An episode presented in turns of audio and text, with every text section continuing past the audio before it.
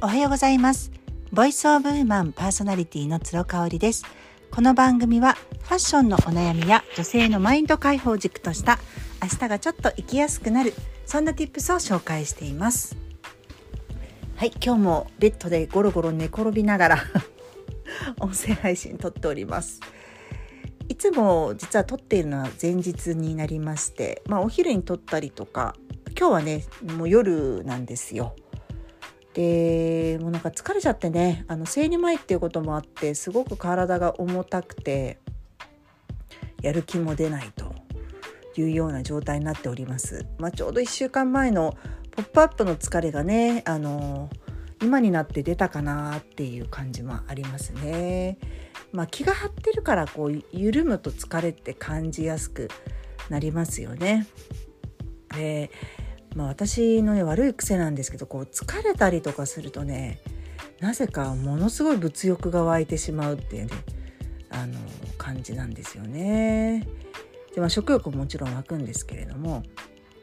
であの時間ができちゃうとですねポチポチポチポチオンラインであのカートに入れては戻しカートに入れては戻しみたいなねあのことをやっておりましてで実は今朝もねあの ZOZO タウンを見ておりまして、えー、エミっていうブランドありますかね。丸井さんとかに入ってるのかしら。EMMI って書いてエミっていうね。ターゲット層は30代20代とかですかね。まあクラッシーとかそういう感じのまあ今でもちょっとクラッシーもねかなりハイブランドのものをあの掲載するようになったんで本当に20代の子たちが買えるっていうようなものをね結構載せたりしてますよね。なのでクラッシーには載ってないかもしれないんですけれども私初めて買ったブランドなんですよ。で、えーと、スタイリストの金子彩さんが紹介をされていてまあおそらく PR 案件なんじゃないかなと思います。あマッシュスタイルラボがやってるんだね。マッシュさんがやってるんだ。会社自体はすごい大きいですね。うんうん、であのー、エミを見たくてね ZOZO タウンをこうチラ見してたんですよ。まあ、そしたらなんかこう袖コンシャスな、あのー、段ボール段ボールフレアワンピースみたいなね段ボールニットってありますよね。あのー、ちょっと張り感のあって重たさがあるような生地ね。あの今着るとかなり厚いっていうそういう素材のものそれのねワンピースがあって可愛いなと思ってポチったんですよ。で黒と白とねどっちかに迷ったんですけど私もうかなり今体重がね増えてきてしまってるのでサイズが1と2があってまあ2だろうなと。で黒はねもう 2, 2がね完売してたんですね。でサイズ2が残ってるカラーがホワイトとイエローしかなくってであのー、夏の服はね私夏のワンピースは結構ビビッドなあの着映えするようなものを買ったりしてるんですけど、えー、秋冬のワンピースに関してはやっぱりねベーシックなお色がいいと思うのよね。なんでかっていうとこう重ね着するじゃないですか。で重ね着した時に例えばカラーニットの、あのーそのワンピースに合わせるとかっていう時もできたらワンピース自体の色がベーシックな方がいいかなと思うんですよね。なので、まあ、サイズ的なところとあとベーシックな色っていう条件からホワイトにしたんですよ。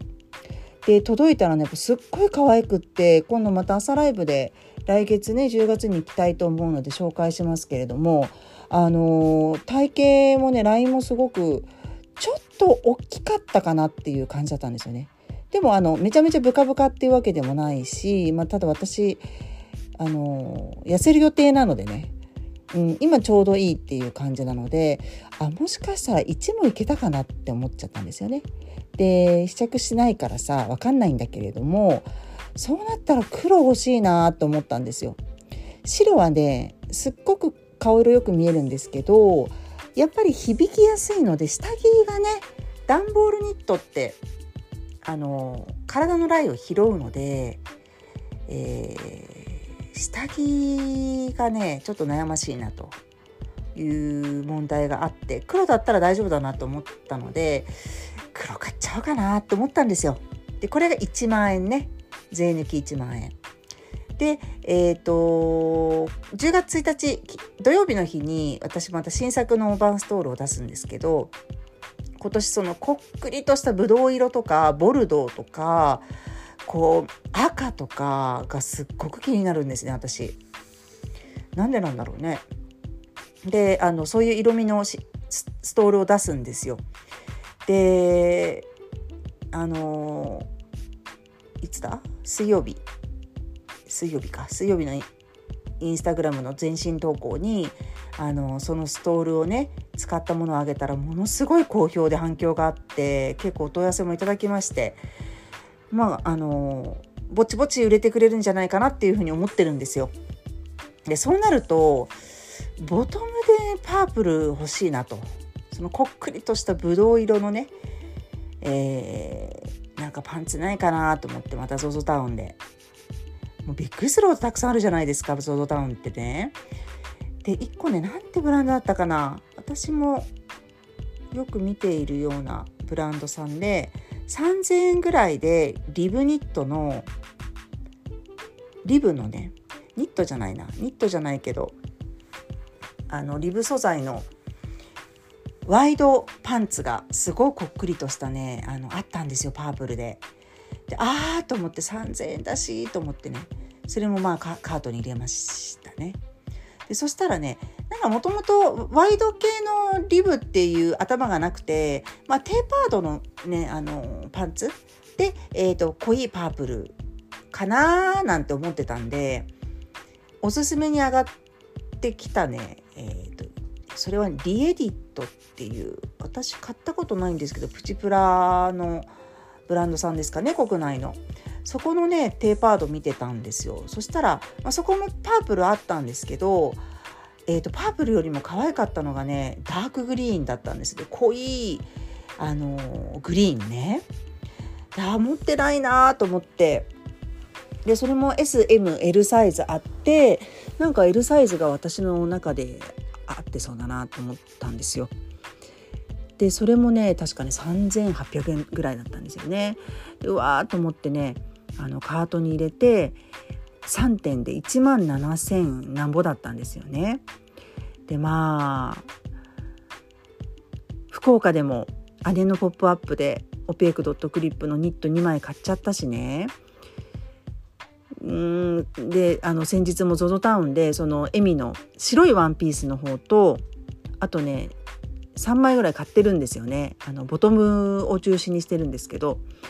まあ、そんな高くないやつねだからねあの値段もそうなんですけどまた収納に困るじゃないですか。